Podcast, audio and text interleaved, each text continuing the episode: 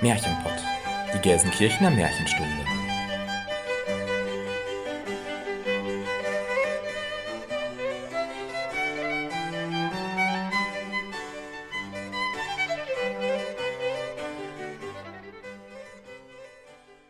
Hallo und herzlich willkommen zum Märchenpott, unserem Märchenpodcast. Wir sind Jenny Christian und Elena und wir nehmen euch mit in die weite Welt der Märchen, in die Welt von Es war einmal und wenn sie nicht gestorben sind, in die Welt von schönen Prinzessinnen und bösen Hexen, von guten Feen, mutigen Abenteurern und verwunschenen Königreichen, in die Welt von Schneewittchen, Dornröschen und Hänsel und Gretel.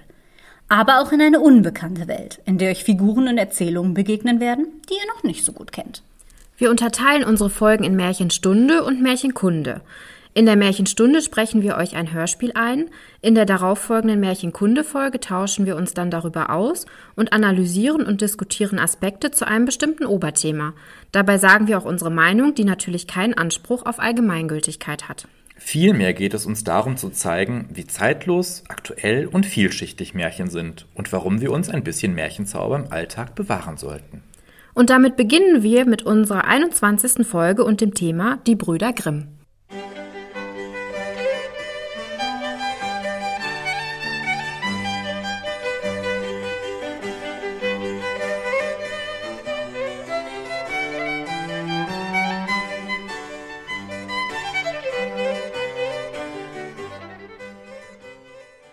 Ela, Christian, wie ihr wisst, gucke ich ja nur Märchenverfilmungen mit euch, wenn man jetzt mal so Disney-Verfilmungen oder drei Haselnüsse für Aschenbrödel zu Weihnachten ausnimmt und eigentlich eher nicht so alleine.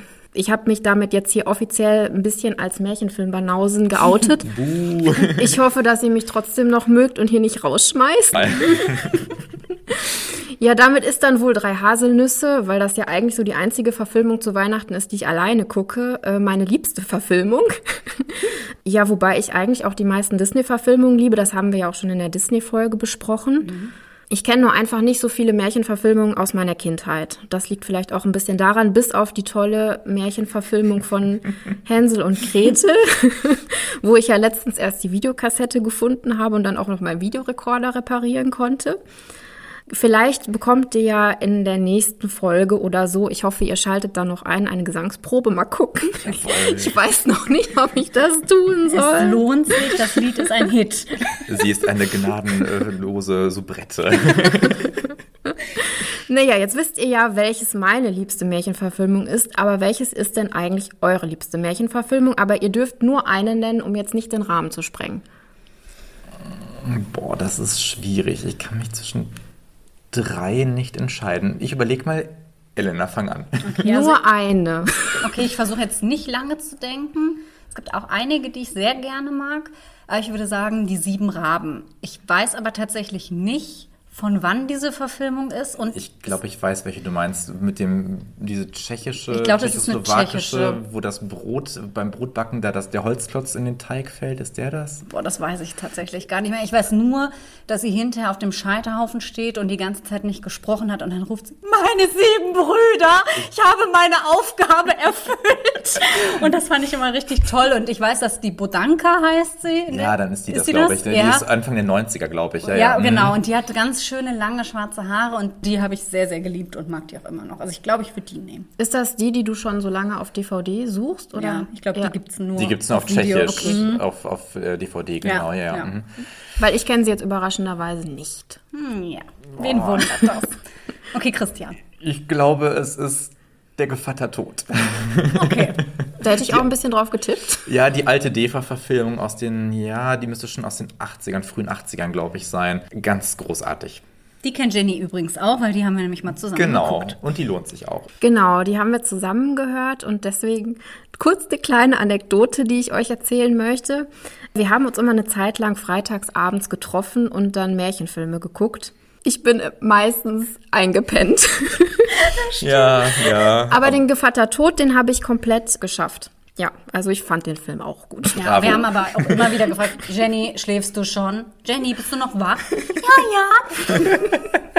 ja, am Ende der Woche war das halt so eine Sache. Und Schlafen ist eine Superkraft, wie wir schon festgestellt haben. so ist es. Dann haben wir das auch geklärt. Genug Jenny-Bashing. genau, damit ich dann hier auch noch bleiben darf. Ja, grundsätzlich ist es ja so, man sieht ja eigentlich daran, welche Filme tatsächlich verfilmt werden, was so beliebt ist und welche Märchen so bekannt sind. Heute haben wir ja das Thema Brüder Grimm und haben uns deswegen auch in der letzten Märchenstunde mit dem Froschkönig beschäftigt und den eingelesen. Warum wir uns gerade für dieses Märchen entschieden haben, ist eigentlich ein ganz einfacher Grund. Nummer eins bei den Kindern und Hausmärchen. Nein, wir haben wirklich überlegt, weil es gibt ja so viele bekannte Grimm-Märchen und da ist es echt schwierig. Ja, und das war dann einfach so mal der Punkt, warum wir das Märchen ausgesucht haben. Nur weil, falls ihr euch fragt, weshalb. Ich habe mich irgendwie in der Vorbereitung auf die Folge auch so ein bisschen gefragt, ob es da vielleicht einen Grund für gibt, dass die Grimms das an die erste Stelle gepackt haben oder es einfach nur Zufall ist. Vielleicht darf man auch da wieder nicht zu viel hineininterpretieren. Vielleicht können wir im Laufe der Folge heute auch irgendwie eine total spannende Theorie dazu aufstellen. Vielleicht ist es aber auch total egal. Deswegen habe ich mir eigentlich die Frage heute gestellt, was ist denn eigentlich das beliebteste oder das bekannteste Grimm-Märchen? Jenny hat eine Frage.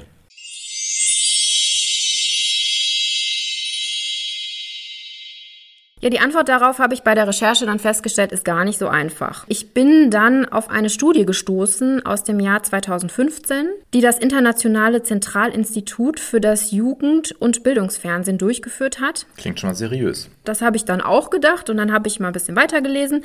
Hier wurden zum ersten Mal auf repräsentativem Niveau Kinder im Alter von drei bis 13 Jahren befragt nach ihren Vorlieben bei Märchen. Dabei stellte man dann letztendlich fest, dass die bekanntesten Märchen von den Gebrüder Grimm waren und nicht von irgendwelchen anderen Autoren. Das bekannteste ist Hänsel und Gretel vor Rotkäppchen und Aschenputtel. Hättet ihr das auch so ein bisschen gedacht? Nicht in der Reihenfolge, dass die in den Top Ten sind, hätte ich schon erwartet, aber dass Fall. das so ist, hätte ich jetzt auch nicht Ich hätte erwartet. eher äh, Schneewittchen ja, auf Platz 1 ja, hätte gesetzt. ich auch gedacht, ja. Mhm. Durchschnittlich konnten die Kinder fünf Märchen spontan nennen. Immerhin. Habe ich mir auch gedacht. Ist für heutzutage eigentlich schon gut. Man muss auch ganz klar sagen, an der Grundschule, an der ich arbeite, ist ein ziemlich großer Migrationsanteil und auch da, egal aus welcher Richtung der Welt die ursprünglich mal kam äh, oder die Eltern kamen, äh, Märchen und gerade Grimmsche Märchen werden immer wieder gern gehört und gelesen. Und es gab auch Unterschiede zwischen Mädchen und Jungen, welche Märchen da so am beliebtesten waren. Bei Mädchen ist es Aschenputtel das beliebteste und bei den Jungen Hänsel und Gretel. Die Forscher haben dann halt sich überlegt, dass das wahrscheinlich daran liegt, dass äh, Mädchen sich eher mit weiblichen Hauptrollen identifizieren, weil auch die nächsten Plätze bei den Mädchen immer weibliche Hauptrollen hatten. Also Platz zwei war Schneewittchen, Platz drei Dornröschen. Und bei den Jungs war das so, dass Platz zwei der gestiefelte Kater war und Platz drei Schneewittchen. Bei den Jungs ist das so, dass halt die Jungs sich dann so mit spannenden Figuren eher auseinandersetzen, wie jetzt der gestiefelte Kater oder die Tiere, die mögen sie auch immer gerne. Ich gehe das natürlich jetzt so durch, was meine Top 3 als Kind waren. Könnt ihr das noch sagen, was eure Top 3 waren? Als Kind, also Rapunzel war auf jeden Fall Platz 1. Bei mir auch. Dann gefolgt von der Gänsemarkt. Bei mir auch. Oh Gott. ähm, und dann war, glaube ich, auch schon tatsächlich der gestiefelte Kater, aber auch nur, weil ich davon so ein tolles Hörspiel auf Kassette hatte. Weil eigentlich ist das Märchen ja auch, ja, ich will nicht sagen unmoralisch, aber die Moral von der Geschichte, die muss man erstmal suchen. Also finde ich so, als Erwachsener zumindest. Aber das war so meine Top 3, glaube ich. Ja, bei mir noch Dornröschen. Also kann man schon eigentlich sagen mit weiblichen Hauptrollen, ja. Okay, jetzt komme ich. Meine Nummer 1, ihr wisst es ja schon seit Folge 1, Ritter Blaubart. Platz 2, Brüderchen und Schwesterchen. Und Platz 3 tatsächlich dann auch Dornröschen. Gut, Guck mal, dann ist du es ja doch ein fällst bisschen raus. gemischt. ja, aber gut, ich mit Rapunzel und schaue mich jetzt an. Ne? Also, Bro Pansel. genau. Ich nenne mal noch ein paar Plätze. Bei den Mädchen war vier Hänsel und Gretel, fünf Rotkäppchen, sechs Rapunzel. Jawohl. Bei den Jungs vier Rotkäppchen und die Bremer Stadtmusikanten, auch wieder Tiere. Fünf Froschkönig, sechs Tischlein deck dich und Hans im Glück. Die Kinder wurden auch nach Lieblingsverfilmungen gefragt und da fand ich ganz interessant, dass natürlich alle irgendwie so drei Haselnüsse für Aschenbrödel nannten, das ist ja Natürlich. klar. Aber auch bekannte Klassiker wie Schneewittchen und Hänsel und Gretel. Und dann haben die Forscher drei unterschiedliche Verfilmungen von Hänsel und Gretel den Kindern gezeigt und halt geguckt, wie sind so die Reaktionen darauf. Letztendlich kamen alle drei Verfilmungen gut an, wobei jeder einen eigenen Schwerpunkt hatte, worauf die Kinder halt äh, besonders ja, abgefahren sind, sag ich mal, also worauf die ab angesprungen sind. Ne? Bei drei Haselnüsse für Aschenbrödel waren das so die Tierszenen, bei den Mädchen natürlich die Hauptfigur Aschenbrödel, bei den Jungs eher so die geheimnisvolle Eule. Rosalie. Ja. Jetzt kommen die verhassten äh, Verfilmungen, so die Neuverfilmungen von ZDF und ARD, die wir mal so ein bisschen bashen. Aber die kamen auch bei den Kindern gut an. Vor allem ZDF-Verfilmung war so die Emotionalität der Handlung bei den Kindern besonders interessant. Das muss man aber auch wirklich sagen. Also die ZDF-Verfilmung von Hänsel und Gretel ist wirklich so die einzige wirklich richtig gute. Die haben wir auch mal zusammengeschaut, ist schon lange her, falls sich erinnert.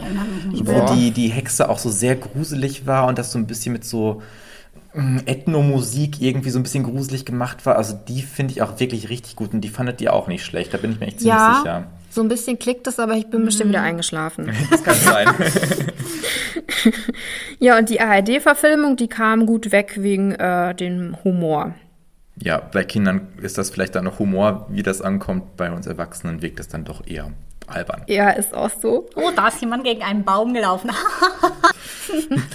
Letztendlich ist aber für die Kinder ein Happy End besonders wichtig. Ansonsten habe ich natürlich auch noch so ein bisschen recherchiert äh, in Richtung Erwachsene, aber da gab es gar nichts Wissenschaftliches. Es gibt natürlich tausend Aufzählungen, welche Märchen bekannt und beliebt sind.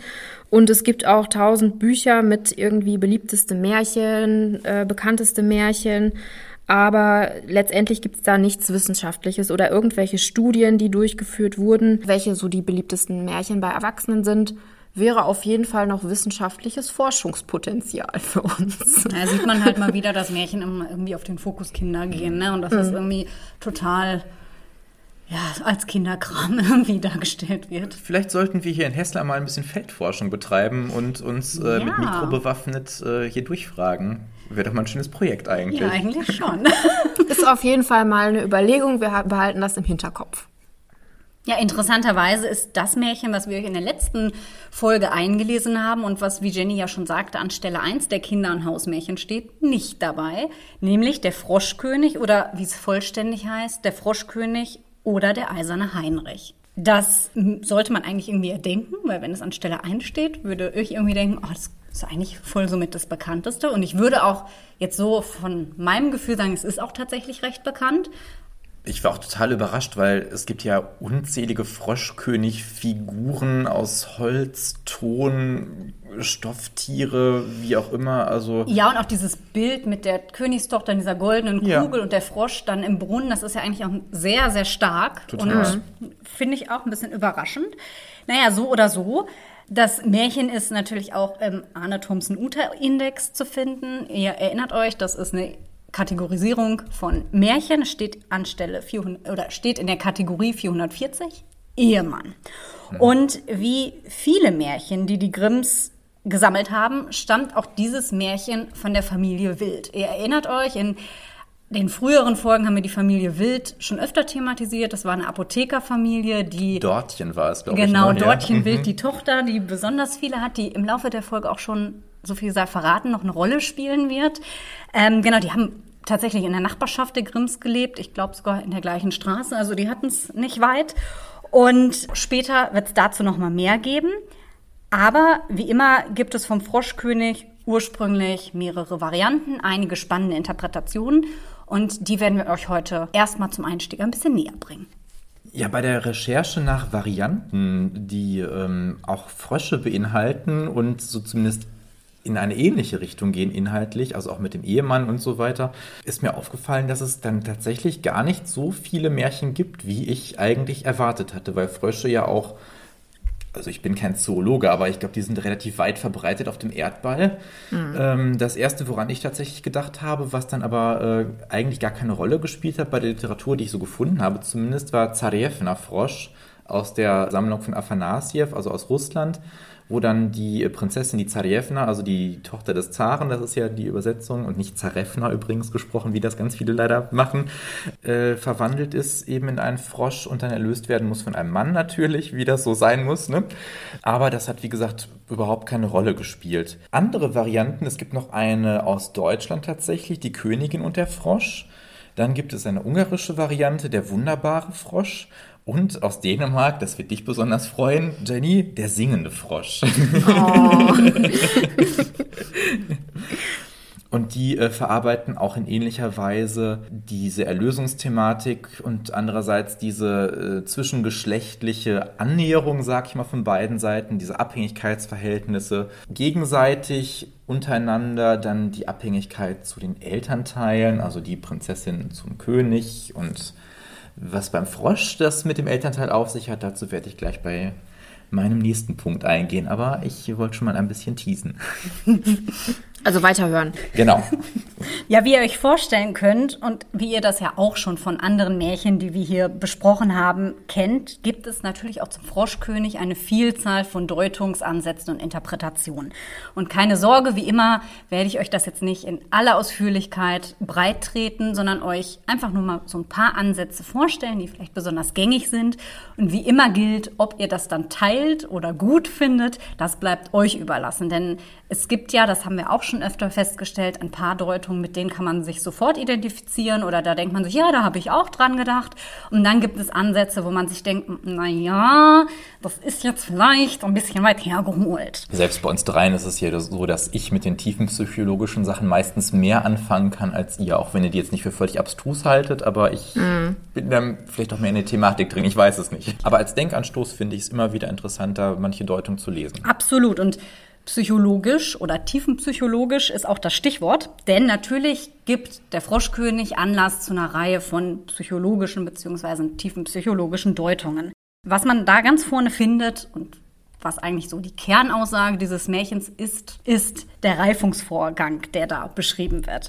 Die goldene Kugel bringt die Entwicklung der Prinzessin wortwörtlich ins Rollen und steht für die goldene Kindheit. Der Brunnen im Wald dann als Eingang zum Unterbewusstsein oder, wenn ihr es ein bisschen platter haben möchtet, auch als Uterus.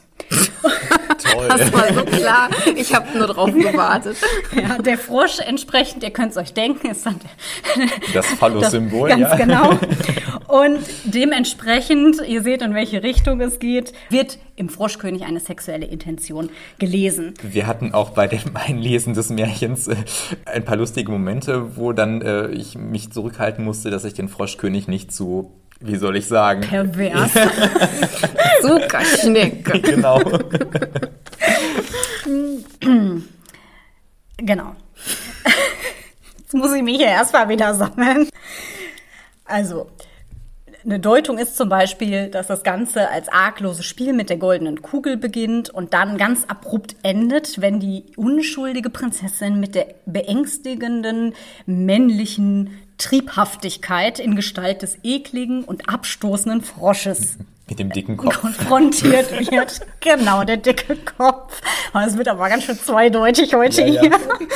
Diesen Ekel überwindet sie dann in dem Moment, in dem sie den Frosch an die Wand wirft und damit quasi zur Frau heranreift, die den Frosch und damit auch die zudringliche, aufdringliche Männlichkeit abwehrt. Und als der Frosch sich dann als Prinz entpuppt, dann überwindet sie auch ihre Angst vom anderen Geschlecht und erliegt ihm natürlich. Anthroposophisch, wisst ihr, kann man Märchen auch immer schön deuten. Immer wieder interessant, ja. Ja, das ist übrigens auch sehr schön.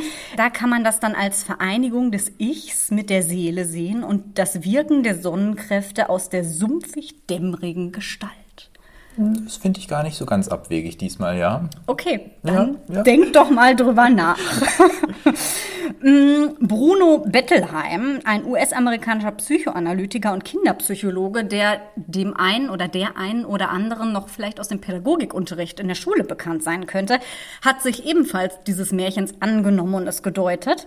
Also ihr seht mal, wie weite Kreise diese Märcheninterpretationen tatsächlich auch ziehen. Und er begreift das Märchen ebenfalls ein, als einen beschleunigten Reifungsprozess und ja, sieht, dass die Vollkommenheit des Goldballs zurückgeholt werden muss vom hässlichen Frosch. Und das steht für ihn eben dafür, dass das Leben ganz schrecklich kompliziert geworden ist. Und dann gibt's halt noch den Vater in der Gestalt des Über-Ichs, der dann quasi erzwingt, dass aus diesem kindlichen Spiel dann erwachsener Ernst wird. Grundsätzlich finde ich diese psychologischen, auch tiefen psychologischen Deutungen schon auch immer ganz interessant. Ich muss aber auch sagen, manchmal sind sie mir ein bisschen zu platt. Also ich finde, ja, dann haben wir da das Phallus-Symbol, wir haben irgendwie den Uterus, wir haben die Heranreifung zur Frau. Das ist irgendwie so das, was wir in fast jedem Märchen irgendwie in irgendeiner Form haben.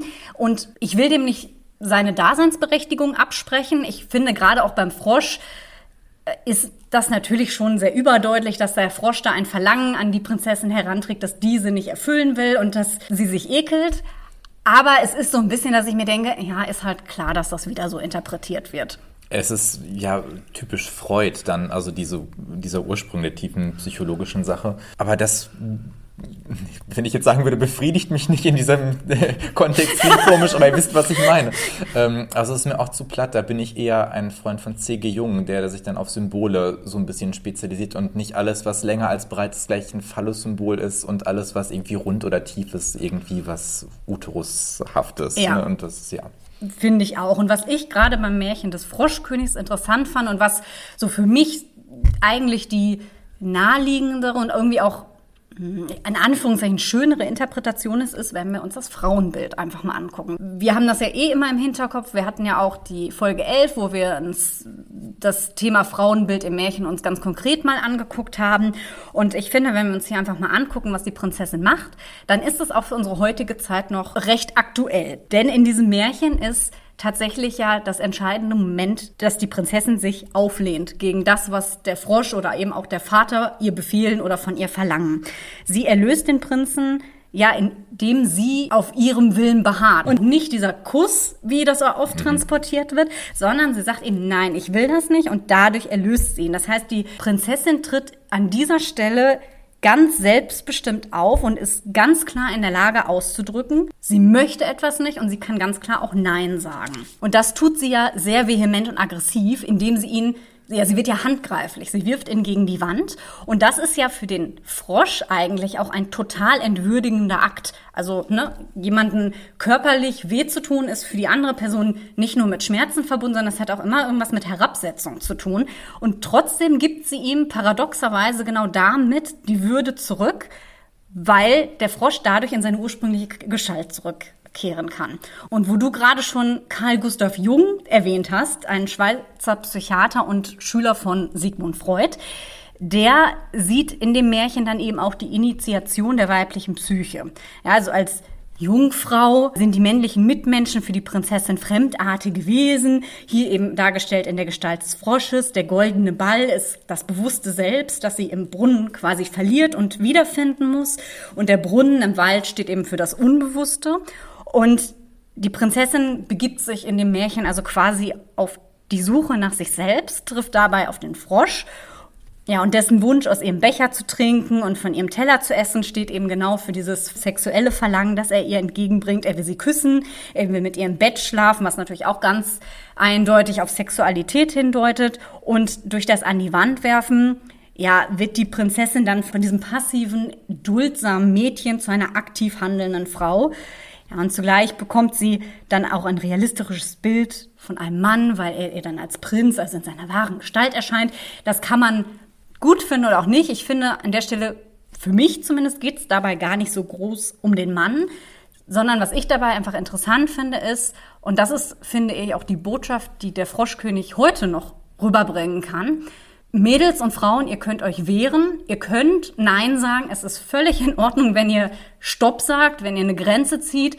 Und ihr müsst nicht alles machen, was andere von euch verlangen. Es ist absolut richtig, wenn ihr Nein sagt. Und ich finde, das könnte in einer Welt wie unserer, wo es immer noch um MeToo geht, wo wir immer noch über Mansplaining diskutieren, über patriarchale Gesellschaftsstrukturen, ist das einfach eine wahnsinnig aktuelle Aussage.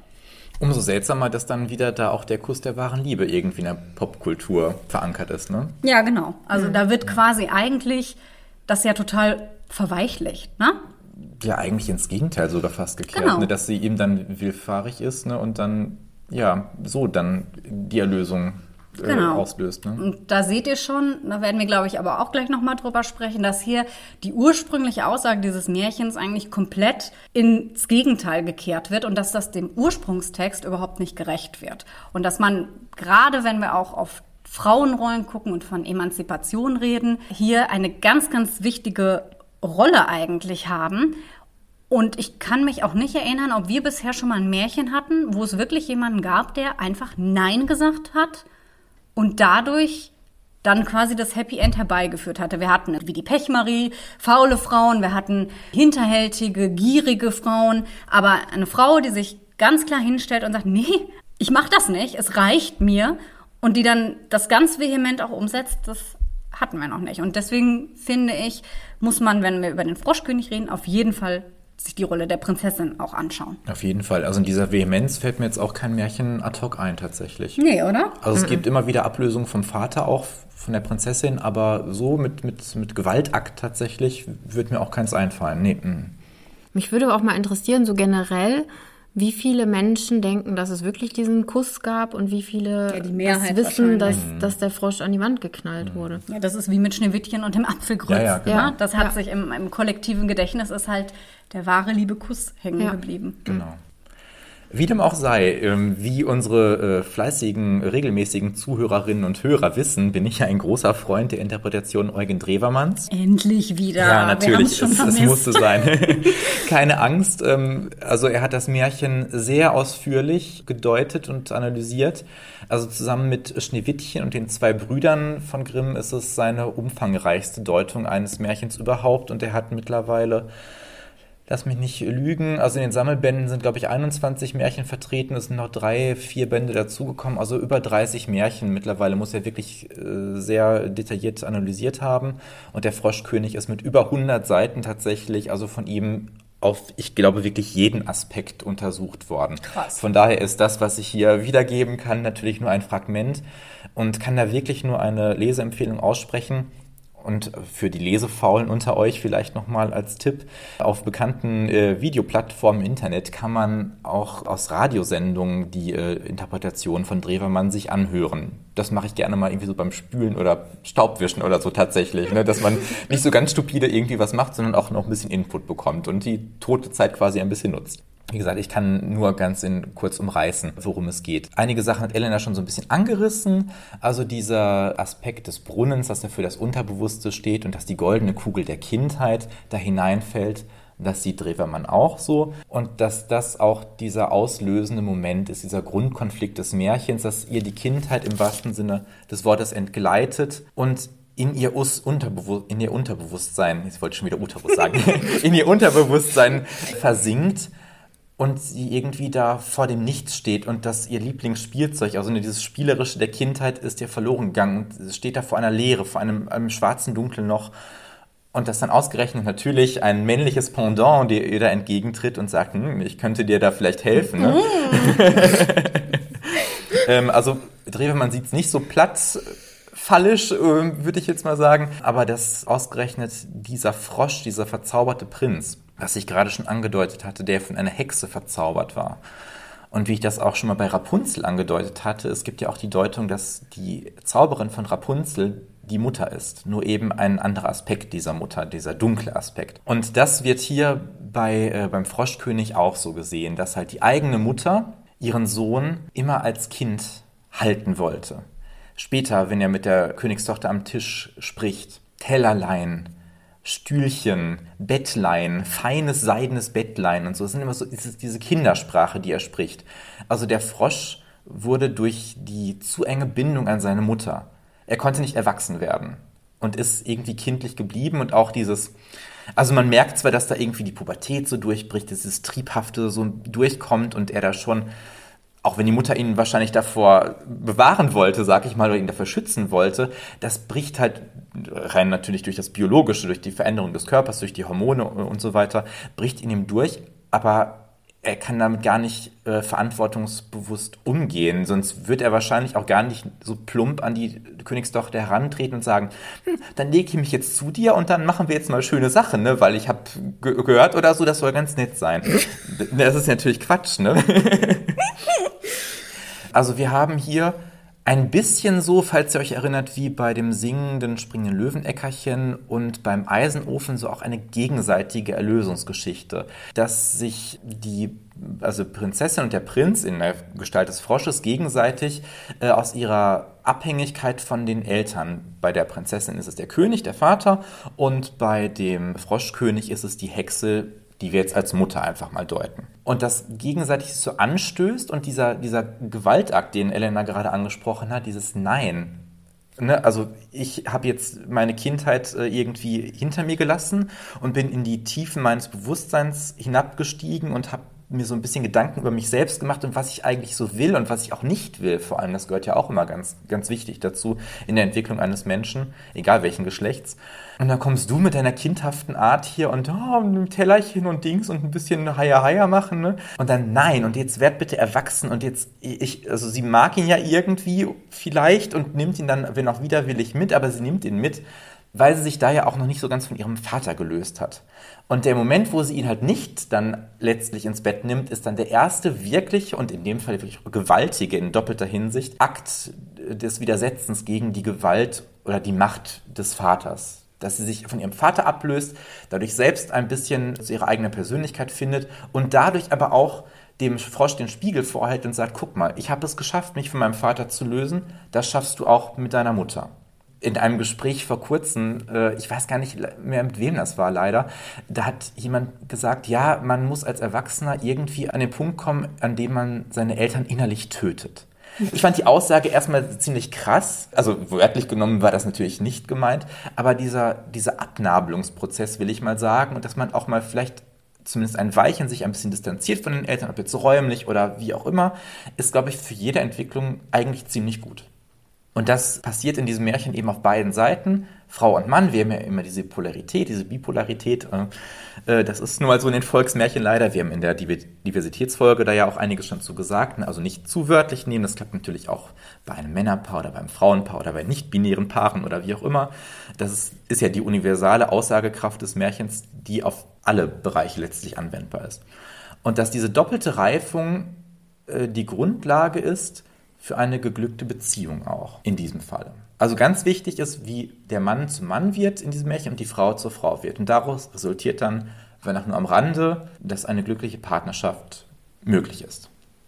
Das ist aber für mich wirklich eine ganz neue Perspektive, weil ich das nie gesehen habe, dass das auch seine Veränderung mhm. ist. Immer nur von der Prinzessin mhm. eigentlich. Das hatte ich bei dem Eisenofen, war es ja, glaube ich, auch so, dass man gesehen hat, ja klar, der Eisenofen wird ja erlöst, weil er eben verwandelt wird, aber die, die Prinzessin musste ja auch irgendwie erlöst werden im weiteren Sinne von der Abhängigkeit äh, mit Bezug auf den Vater. Ja, und ich finde auch da wieder ist der Punkt, wo man sagen kann, wenn Drewermann mir da viel zu sehr ins Detail geht und wenn mir das viel zu viel ist, ist allein diese doppelseitige Erlösung ja das, was man eben auch aus dem Märchen nehmen kann. Also ihr müsst euch nicht in jedem kleinsten Detail verlieren und alle 100 Seiten teilen und vielleicht in eurem Kopf das um nochmal 100 Seiten ergänzen.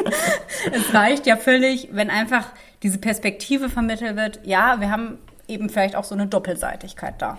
Und das macht es für mich jetzt auch zu einem doppelt emanzipierten Märchen eigentlich. Also weil Mann und Frau beide Schwächen haben und beide irgendwie sich aus irgendwas befreien müssen und das auch mit gegenseitiger Hilfe nur klappt und dann auch erst zueinander finden können. Also das finde ich macht es besonders. Also auch da wieder eine sehr, sehr große Vielschichtigkeit. Was man, wenn man über diese ganzen Interpretationen spricht, sich vielleicht auch nochmal angucken könnte, ist das Wort Fretsche. Natürlich denkt ihr jetzt wahrscheinlich, ja, das heißt halt Frosch und ist vielleicht irgendwie so ein Dialekt oder sowas. Nein, tatsächlich ist es eine Wortneuschöpfung, ein sogenannter Neologismus. Und auch dazu gibt es einige Deutungen. Das ufert jetzt nicht aus, keine Sorge. Aber es ist vielleicht ganz nett zu wissen, dass natürlich der Frosch damit gemeint ist und das wäre auch eine sehr große lautmalerische Ähnlichkeit zwischen Frätsche und Frosch haben. Und tatsächlich leitet sich der Begriff wohl von der hessischen Aussprache von Frettchen ab. Und ein Frettchen wird ja gemeinhin so als frech und flink irgendwie angesehen und das lässt sich eben auf das Verhalten des Frosches gegenüber der Prinzessin übertragen. Eine andere Möglichkeit ist, wenn man es jetzt auf diese sprachliche Ebene machen möchte, dass sich das vom altenglischen Wort wretch ableitet. Mhm. Und das bedeutet Recke, was ja ein Krieger ist. Und daraus könnte man eben schließen, dass es sich beim Frosch eigentlich um einen vertriebenen Krieger handelt. Mhm. Interessant, aber dass es dann gleichzeitig grammatikalisch zumindest weiblich wird, das ist dann. Eine Fretsche, ne? Die ja, Fretsche, ja. ist eigentlich ja fast schon widersinnig, ne? Ja, eigentlich Oder, schon. Ja, aber äh, total interessant, wäre ich nie im Leben drauf gekommen. Ja, fand ich auch. Ich dachte auch immer, es ist so, naja, da gibt es ja noch irgendwie, ich, fällt mir nicht ein, aber da gibt es auch ein Wort in einem Grimmschen Märchen, was unüblich ist und dann steht immer in Klammern auch äh, in den äh, neueren Ausgaben, was damit gemeint ist. Ich dachte, es wäre sowas einfach, aber. Ja, dachte ich auch. Ja. Deswegen wollte ich euch das einfach mal so Ja. wieder als nice to know Ja. auf der nächsten Party mal so ein bisschen Wissen droppen. Äh, einfach mal mitgeben. Der Froschkönig, weil er ja so populär ist, ist natürlich auch in der Popkultur bekannt. Ich habe mich jetzt einfach mal als Beispiel mit der Disney-Verfilmung Küss den Frosch beschäftigt, wozu ich euch kurz was erzählen möchte. Küss den Frosch ist der 49. abendfüllende Disney-Zeichentrickfilm und erschien 2009. Er basiert vage auf dem Kinderbuch Esmeralda, Froschprinzessin von E.D. Bakers, das wiederum auf dem Märchen Froschkönig basiert. Also ich kenne das auch nicht, aber fand Nee. ich interessant. Ich dachte nämlich, das basiert direkt auch auf die Grimms. Version. Vielleicht gibt es davon gar keine deutsche Fassung, das kann sein. Aber ich bin bei den neuen Märchenliteratur auch nicht so ganz auf dem Laufenden, muss ich gestehen.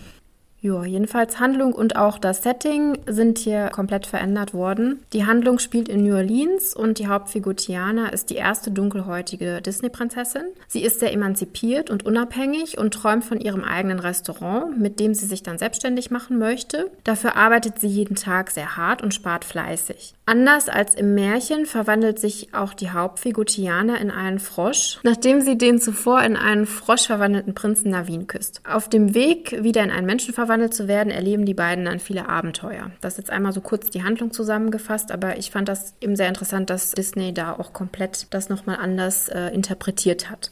Was ich ganz spannend finde, ist, gerade wenn wir darüber sprechen, dass Tiana eben so emanzipiert und selbstbestimmt auftritt, ich finde, so ein bisschen passt das ja zu dem, was wir vorhin auch über die Rolle der Prinzessin gesagt haben. Und dieses verwöhnte Prinzesschen, das da an Märchen glaubt, das ist ja ihre beste Freundin, die ja aus reichem Hause kommt und die ja da auch im rosa Bonbonkleid ihren Auftritt hinlegt. Und die ist ja quasi so dieses komplette Prinzessin-Klischee und Tiana ist ja so der Gegensatz dazu und greift, finde ich, schon auch wenn es vielleicht eigentlich auf diesem anderen Buch basiert, aber schon auch so ein bisschen das auf, was wir im Froschkönig schon auch angelegt haben, wenn natürlich auch nicht so detailliert und ausgeschmückt. Ist Tiana denn eine richtige Disney-Prinzessin, Elena? Ja, oder? Ja, Ja. Weil sie heiratet ja den Navin Stimmt. und der ist ja Prinz. Also ihr erinnert euch, wir hatten das in unserer Disney-Folge, in der Folge 9, glaube ich. Disney-Prinzessin ist eben nicht jede, sondern wenn man nicht adelig ist, dann muss man wenigstens einen Prinzen heiraten. Genau, sonst bist du keine Prinzessin. Pech.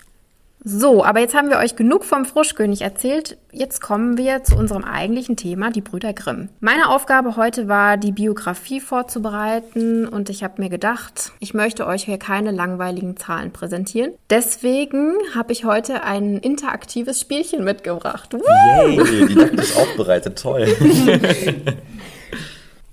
Ich habe euch heute eine Zeitleiste mitgebracht und die dazugehörigen Dinge, die dort passiert sind. Ihr könnt ja mal versuchen, was ihr so zuordnen könnt. Und den Rest, ich werde euch auch ein bisschen helfen, das ist kein Problem. Okay, sollen wir jetzt anfangen? Ja, bitte. Also die erste Jahreszahl ist 1785, dann kommt 1786. Vermutlich wurde da einer geboren. Genau. Aber wer der Ältere ist, weiß ich aus dem Kopf ehrlich gesagt nicht. Ich? Tatsächlich? Auch nicht. Ich hätte auf Wilhelm getippt. Ich weiß aber Wilhelm nicht, ob das klingt stimmt. alt, ne? Naja, finde ich auch. Es ist falsch, Jakob ist der Ah. Ältere. Es fängt schon gut an. Also erst Jakob 1785. Genau, und dann Wilhelm darunter. 1786. Dann sage ich direkt mal was dazu. Wie gesagt, Jakob wurde 1785 geboren, am 4. Januar in Hanau. Der ganze Name ist äh, Jakob Ludwig Karl Grimm. Wilhelm Karl Grimm wurde am 24. Februar 1786 auch in Hanau geboren. Dann ist ja die nächste Zahl 1791. Was meint ihr denn, was ist da passiert? Hm, Einschulung. Ist das? Nein. Vielleicht ist der Vater gestorben? Ja, fast. Das ist eins drunter. Ist eins drunter. Die Schwester heiratet. Die Nein. Mutter stirbt. Nein. Okay, ich gebe euch einen Tipp. Arbeit im Staatsdienst mit fünf noch nicht, oder? Das ist zu früh. Wo sind die denn aufgewachsen, ja? Die sind In umgezogen. Hanau. Ja, dann sind sie nach Ah. Steinau umgezogen.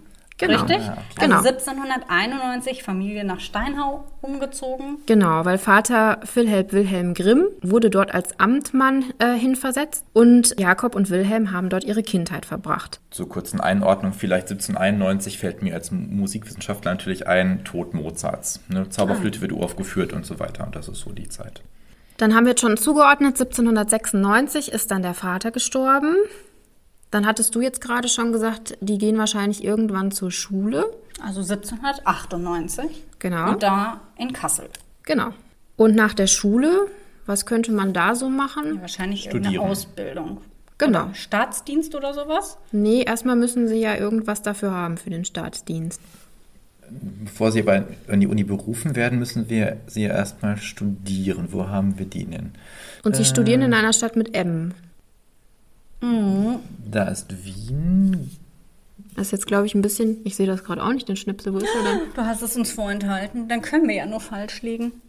Also ich lese, löse es mal kurz auf, bevor das jetzt hier so lange dauert.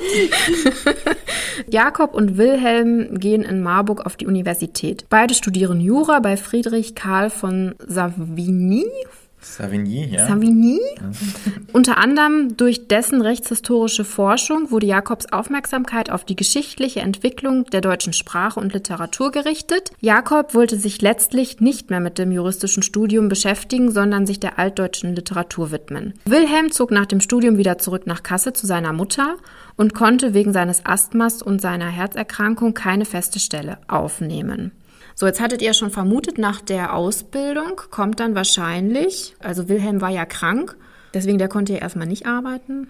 Dann beginnt Jakob seine Arbeit im Staatsdienst schon. Genau. Ah ja, 1806. Genau, das war 1806. Dort erlangte er einen Posten beim Kriegskollegium, der aber durch die französische Besatzung noch vor einem Jahr wieder aufgelöst wurde. Und danach begann er mit seinem Bruder Wilhelm und einigen Freunden Märchen zu sammeln. Dann kommt 1808. Vielleicht.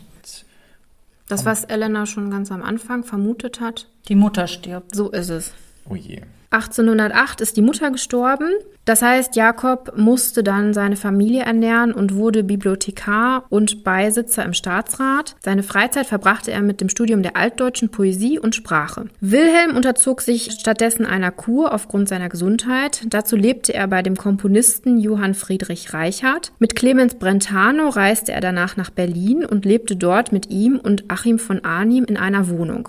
Auf der Rückreise nach Kassel traf er Johann Wolfgang von Goethe, der seine Begeisterung über seine Arbeit äußerte. Da habe ich so gedacht, der trifft mal einfach so tausend Köpfe der von deutschen. Literatur, alles irgendwie so. Ne? Und ich denke, ja, okay, man kann mal solche Freunde haben. Ne? Dann haben wir 1812. Das weiß ich. Der erste Band der Kinder- und Hausmärchen erscheint. Genau. Jakob war auch zusätzlich an der Veröffentlichung einer Volksliedsammlung des Knaben Wunderhorn beteiligt. 1813 lernte Wilhelm bei der Familie Haxthausen die Schwestern Jenny und Annette von Droste-Hülshoff kennen, die weiterhin bei der Sammlung von Märchen und Volksliedern halfen.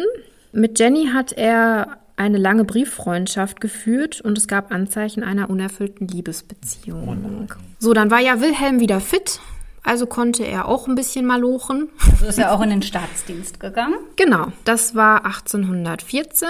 Dann hatte Jakob quasi so ein bisschen sich beruflich verändert. 1814 bis 15 ist er nach Österreich und so gegangen. Als Diplomat in Diplomat. Paris und Wien. Ah. Genau, genau, da arbeitet er als Diplomat in Paris und in Wien. Okay, dann das, was du ganz am Anfang vermutet hast, 1822, Die Schwester heiratet. haben wir die Schwester unter die Haube gebracht. Bravo. Genau, die Schwester heiratet und verlässt den Haushalt. Jetzt musst du 18. selber Wäsche waschen. Musste sie vorher bestimmt auch. 1825 tat Wilhelm dasselbe. Er hat geheiratet, ja. Genau.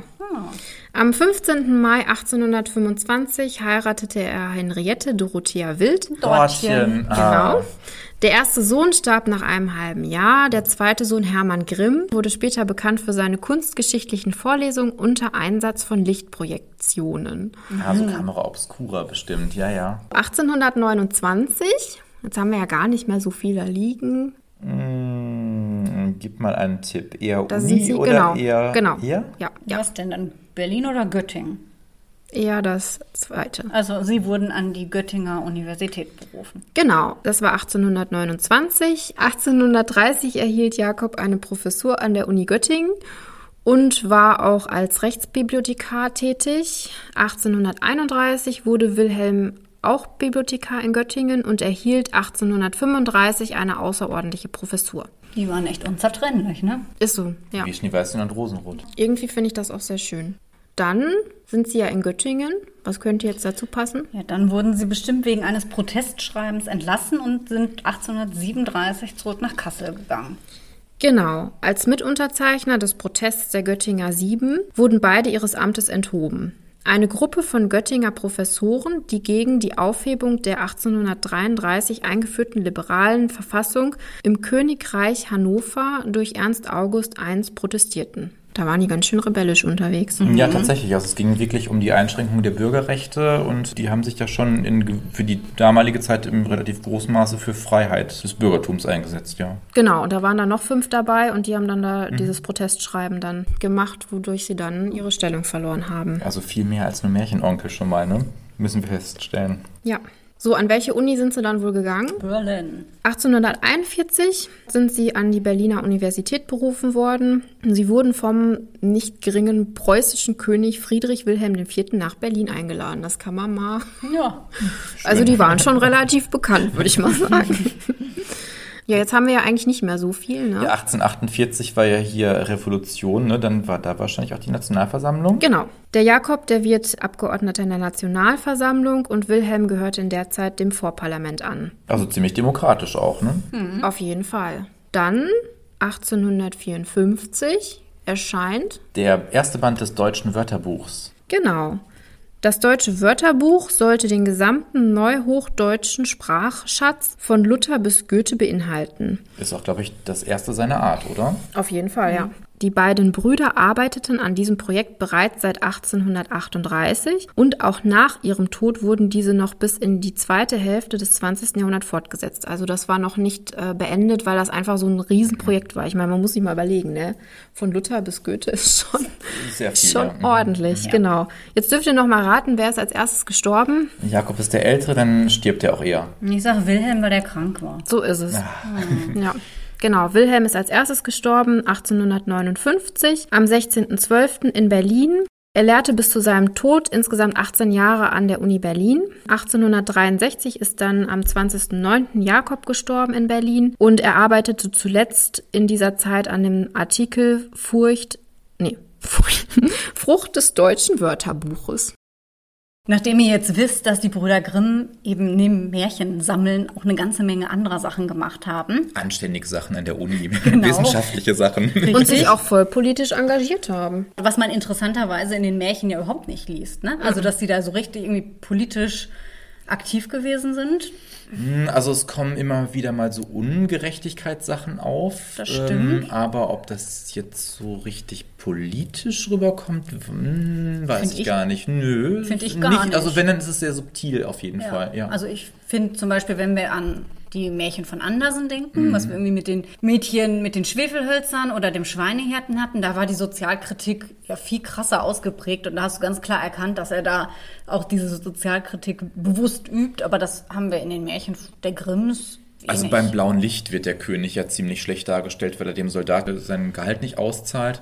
Aber ansonsten sind die Könige ja schon auch eher strahlende Figuren, die da im Märchenreich schalten und walten, ja. Ja. Wie auch immer, wenn man den Begriff Brüder Grimm hört, denkt man nichtsdestotrotz natürlich nicht an das, was sie politisch gemacht haben oder an ihre Lehrtätigkeit, sondern vor allem an die Märchen. Damit verknüpft ist ja eigentlich auch die Frage, wie haben die Grimms eigentlich Märchen gesammelt? Und wie wir ja alle wissen, wurden Märchen lange Zeit nur mündlich überliefert, zumindest die Volksmärchen. Und eine Begegnung mit den beiden Romantikern Clemens Brentano und Achim von Arnim war der Anlass für Jakob und Wilhelm Grimm mit dem Sammeln und der Niederschrift von Märchen zu beginnen. Und Brentano und von Arnim hatten, ganz im Sinne der Romantik, historische und volkstümliche Texte versucht vor der Vergessenheit zu bewahren.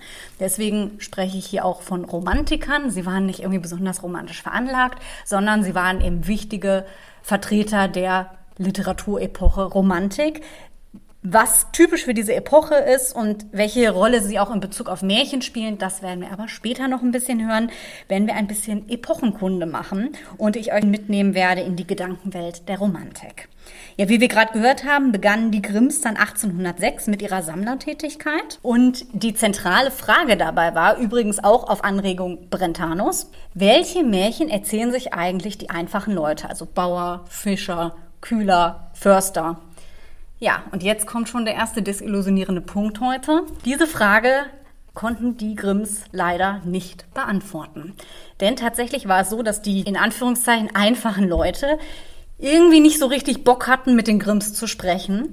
Und so haben sie leider sehr schnell feststellen müssen, dass diese Idealvorstellung von, wir sprechen jetzt mal so mit den Leuten auf dem Feld und im Dorf und im Wald, sich irgendwie nicht so erfüllen konnte, auch wenn sie tatsächlich zeitlebens daran festgehalten haben. Wahrscheinlich hatte die einfache Bevölkerung gar keine Zeit, weil die Ernte irgendwie eingeholt werden musste und so weiter und so fort. Genau, und da diese Geschichten ja auch irgendwie so ein bisschen als kindlich abgetan wurden, kann man sich auch vorstellen, dass sie sich vielleicht ein bisschen auch dafür geschämt haben und sich so dachten, wenn ich jetzt hier so die Geschichte erzähle, also was denken dann mein Nachbar von mir, ne? Und jetzt kommt der gelehrte Mensch aus der großen Stadt von der Uni und möchte hier so Kinkerlitzchen hören. Genau, ja. ja. Auch ein schönes Ruhrgebietswort übrigens.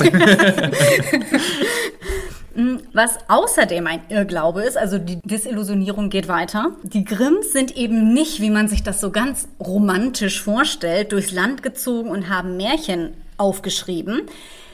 Stattdessen hat sich das ganz anders abgespielt. Und interessanterweise ist das, wie es sich tatsächlich abgespielt hat, aber auch erst sehr viel später rausgekommen. Denn an diesem Irrglauben, dass sie da wirklich ins Feld gegangen sind quasi, hat auch die Wissenschaft lange festgehalten, bis sie dann irgendwann gemerkt haben, nee, das war nicht so. Es war nämlich tatsächlich so, die Grimms saßen nett in ihrer Wohnung in Kassel und haben sich, überwiegend übrigens von Frauen, Märchen erzählen lassen. Also richtig spannende Arbeit. Ist ja fast wie bei Scheherazade. Ja. Ist ein bisschen wie Reisen mit dem Finger auf der Landkarte. genau, und es waren eben auch tatsächlich vor allem junge Frauen, die den Grimms Märchen erzählt haben. Eine dieser Frauen ist Dorothea Fiemann. Die haben wir auch schon mal in irgendeiner vorangegangenen Folge erwähnt. Von ihr stammen über 40 Märchen. Und ich lese euch jetzt einfach mal vor, was die Grimms über sie geschrieben haben. Und zwar in der Vorrede von 1814 im zweiten Band der Kinder- und Hausmärchen. Einer jener guten Zufälle aber war die Bekanntschaft mit einer Bäuerin aus dem nah bei Kassel gelegenen Dorf Zwern, durch welche wir einen ansehnlichen Teil der hier mitgeteilten, darum echt hessischen Märchen haben. Diese Frau, noch rüstig und nicht viel über 50 Jahre alt, heißt Viehmännin und ist wahrscheinlich in ihrer Jugend schön gewesen. Das ist echt. Charmant wie eine Karre Sand, wirklich. Sie bewahrt diese alten Sagen fest im Gedächtnis. Dabei erzählt sie bedächtig, sicher und ungemein lebendig. Dann, wenn man will, noch einmal langsamer, so dass man mit einiger Übung nachschreiben kann. Manches ist auf diese Weise wörtlich beibehalten. Interessanterweise im letzten Satz finden wir schon einen Hinweis, auf den der Christian vor, später manches, eingehen Manches, Genau, ja. also scheinbar haben sie auch nicht alles so wortwörtlich niedergeschrieben, wie sie das so in ihrem Ideal verkauft haben. Was aber hier besonders im Fokus steht, ist ja die Beschreibung der Frau Dorothea Fiemann. Und was hier natürlich auffällt, sind so Schlagwörter wie alt, Dorf, Gedächtnis, Bäuerin, echt hessisch. Und irgendwie ja also damit auch so Sachen, die man sich so unter einer typischen Märchenerzählerin vorstellt. Ne? So eine alte Omi, Ja, ja. ach, die hat bestimmt so ganz weiße Haare und dann hat die da in ihrem Kopf die Geschichten aus alter Zeit rausgekramt. Nö, Desillusionierung Nummer drei heute. Mensch, so war es also nicht. nicht immer alles kaputt. Ja, ich zerstöre heute tatsächlich alles. Es ist nämlich so gewesen, die Frau Fiemann ist wohl tatsächlich irgendwie 57 Jahre alt gewesen, aber sie war weder eine Bäuerin, noch kam sie aus einem Dorf, sondern sie war die Frau des Dorfschneiders, stammte aus Kassel und, an dem Punkt wird es sehr interessant, sie hat beim Erzählen aus dem hugenottischen Erzählrepertoire ihrer Vorfahren geschöpft. Das heißt, wir haben hier gar keinen deutschen, also nicht wie von den Grimms gewollt einen nationalen Ursprung, sondern einen französischen. Und das setzt sich tatsächlich fort. Also es gab über 20 weitere Geschichtenzuträgerinnen. Wir haben gerade schon gehört, Jenny und Annette von Droste-Hülshoff gehörten dazu, besagte Dortchen Wild und auch die drei Schwestern Marie, Amalie und Jeanette Hassenflug. Und interessanterweise auch die waren sehr in dieser französischen Erzähltradition verankert, was sich letztlich dadurch begründen lässt, dass sie halt Töchter aus gutem Hause waren und die haben eben eine französische Erziehung genossen. Und von denen drei stammt mein Lieblingsmärchen Ritter Blaubart. Und das war ja in der ersten Auflage der Kinder- und Hausmärchen noch drin und wurde dann von den Grimms rausgeschmissen. Genau deswegen, weil sie eben Angst hatten, dass diese französische Erzähltradition zu deutlich wird und das eben mit dieser Idee von, ja, wir gehen hier durch Hessen und holen die heimischen Geschichten hervor, eben nicht mehr passt. Das ist wahrscheinlich auch der Grund, warum die Grimms irgendwie nie erwähnt haben, wer eigentlich so ihre Quellen waren. Sie wollten diese nationale und damit auch romantische Idee ihrer Märchensammlung aufrechterhalten. Man kann sich aber auch vorstellen, dass die Frauen das nicht wollten. Wenn man sich jetzt bewusst macht, dass das größtenteils junge Frauen waren, die eben ja auch noch verheiratet werden musste, dann schickte sich das vielleicht nicht unbedingt, wenn der Mann dann erfuhr, ja, die hat da irgendwie bei zwei älteren Herren gesessen und denen Märchen erzählt und steht dann auch noch erwähnt in so einem Buch drin, Damals war man ja sehr empfindlich mit dem, was schick war und was nicht. Und da war ja noch gar nicht absehbar, wie sehr diese Märchenbücher einschlagen würden. Genau. Ihr dürft euch das jetzt nicht so vorstellen, dass es überhaupt gar keine männlichen Quellen gab. Also es gab auch Männer, die als Quellen für die Märchensammlung der Grimms herangezogen wurden, aber auch die stammten alle aus einer gebildeten Schicht. Auch die hatten nichts mit dem einfachen Volk gemein. Man kann sich natürlich vorstellen, dass die eventuell diese Geschichten durch Kontakt zu unteren Schichten gehört haben, irgendwie.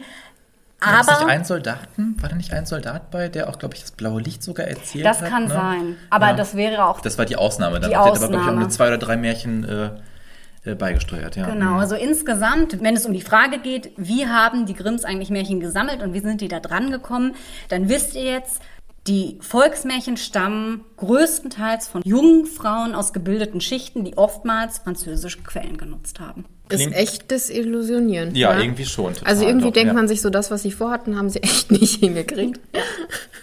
Ja, und wie Elena ja schon angedeutet hat, einige Märchen wurden dann in den zweiten, dritten, vierten, siebten Auflagen dann auch wieder rausgeschmissen, weil klar war, aha, die kommen aus der französischen Tradition, basieren auf Märchen von Charles Perrault.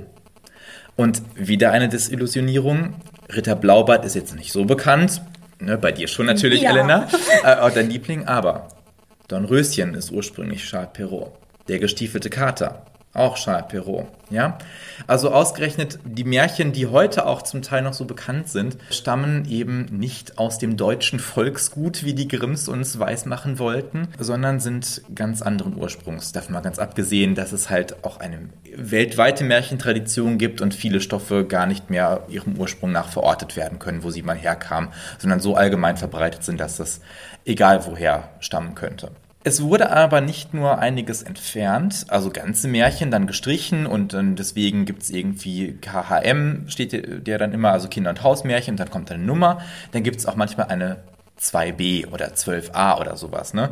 Und dann weiß man, aha, das ist irgendwie an Stelle 12 in der ersten Auflage mal gewesen. Zum Beispiel Ritter Blaubart ist zum Beispiel auch ein A-Märchen, so und so A oder A, B, glaube ich. Ich bin, ich bin mir nicht ganz sicher. Auf jeden Fall daran kann man erkennen, aha, aus einer alten Auflage wurde dann später gestrichen. Die Grimms haben aber auch etwas, ja, wie soll ich sagen, subtiler die Märchen verändert. Es wurden halt dann auch offensichtlich französische Bezüge, wie zum Beispiel Feen, ist ein Klassiker des französischen Märchens. Also fast alle oder sehr viele Märchen aus Frankreich sind Feenmärchen. Zum Beispiel bei der Perrault-Fassung von Aschenputtel ist es ja nicht über den Grimms, dass dann da das Grab der Mutter ist mit dem Haselzweig und mit den Tauben, die dann Gold und Silber über sie werfen, sondern es ist die Fee, die da eben die Kutsche aus dem Kürbis macht, wie wir das von Cinderella bei... Salagadou, Sam- Genau, richtig wie wir das von Cinderella bei Disney eben kennen, die ja auf der Perraultschen Fassung beruht. Aber auch bei Rapunzel zum Beispiel, das wusste ich bis vor kurzem gar nicht, die Zauberin, wie sie bei den Grimms dann heißt, war ursprünglich auch eine Fee. Und ebenso, das war für mich besonders enttäuschend, die Zauberin bei Jorinde und Joringel. Die ja dann ausgerechnet noch in dem Märchenbuch so schön beschrieben wird, mit ihrer Nase, die bis zum Kinn reicht und den roten Augen, wie das auch bei anderen Grimmschen Märchen, die wir euch noch vorstellen werden, vorkommen wird. Aber ausgerechnet diese, dieses Urbild der Hexe ist ursprünglich mal eine Fee gewesen. Also nicht nur die schönen Tüllfeen mit, mit äh, Prinzessin gleichen Zügen, die durch die Luft schweben, sondern auch die hässlichen, bösen Feen gab es. Das war denen aber zu Welsch, also zu Französisch oder Italienisch, zu Undeutsch letztlich. Und das musste irgendwie dann, hm, wie soll ich sagen, etwas begradigt, etwas beschönigt werden. Noch eine Desillusionierung, eines der auch bekanntesten und beliebtesten Volksmärchen angeblich, Schneeweißchen und Rosenrot, ist nämlich auch gar kein Volksmärchen, Oh.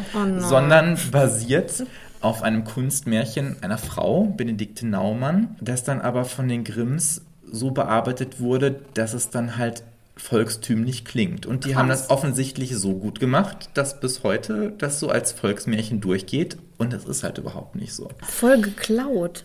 Ja, wenn man sich den Urtext anschaut, stellt man das auch an kleinen Details tatsächlich fest.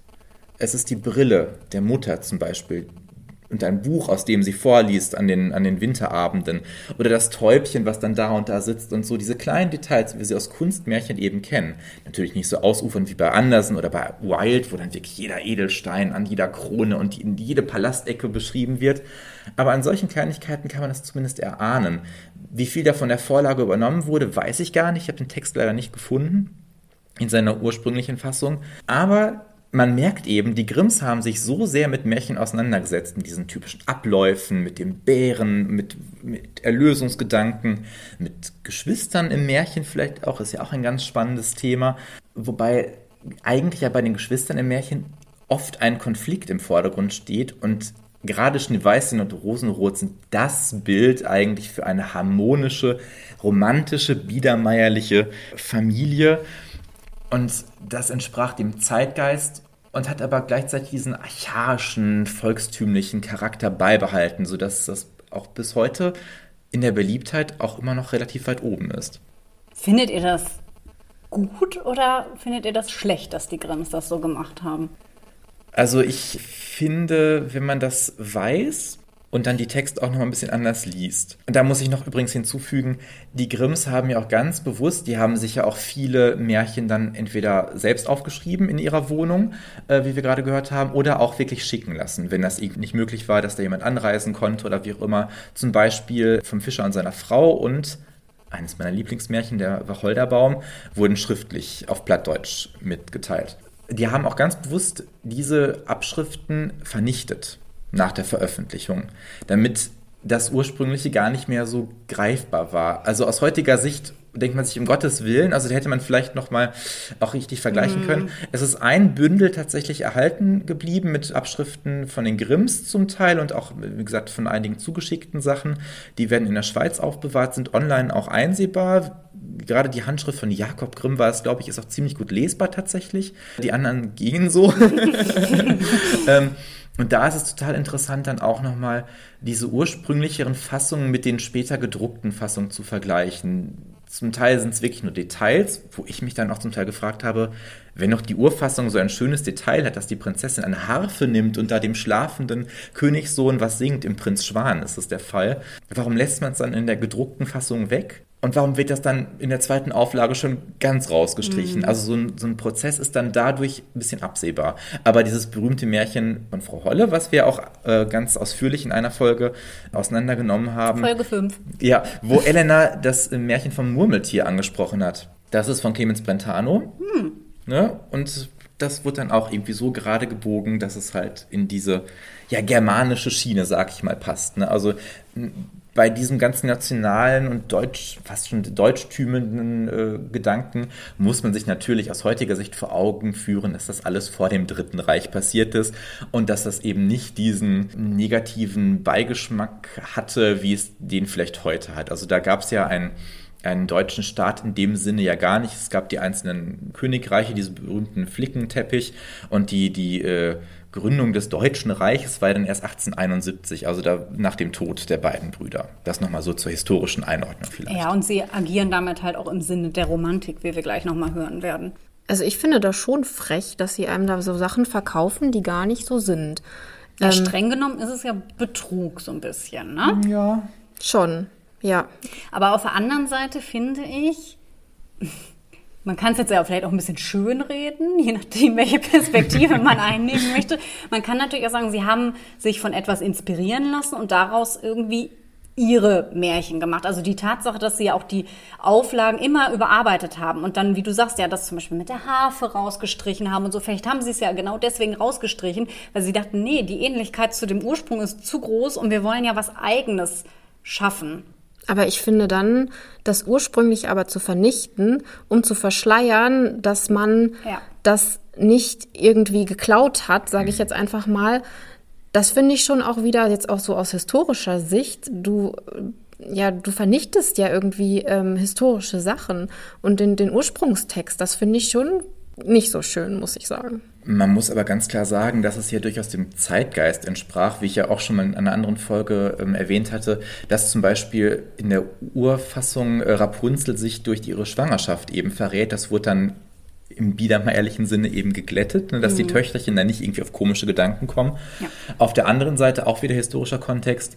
Brentano, diese Sammlung des Knaben Wunderhorn mit angeblichen Volksliedern, ist ja auch nur zum Teil wirklich gesammelt und da ist ja auch ganz vieles im Volkston, wie es so schon heißt, nachgedichtet worden. Und das gilt dann auch heute noch zum Teil so als so deutsch-volkstümlich, ist aber eigentlich dann zum Teil sogar ganz eine Neuschöpfung dieser Sammler in Anführungszeichen. Also wenn man das aus der Perspektive sieht, dass ansonsten vielleicht auch viel verschwunden gewesen wäre, was einfach nicht überliefert worden wäre, weil ja vieles einfach nur mündlich äh, überliefert wurde, finde ich, haben sie schon, aber auf der anderen Seite auch was Gutes gemacht, indem sie halt alles gesammelt haben. Auch wenn sie das jetzt auf das, was sie halt eigentlich machen wollten, da angepasst haben.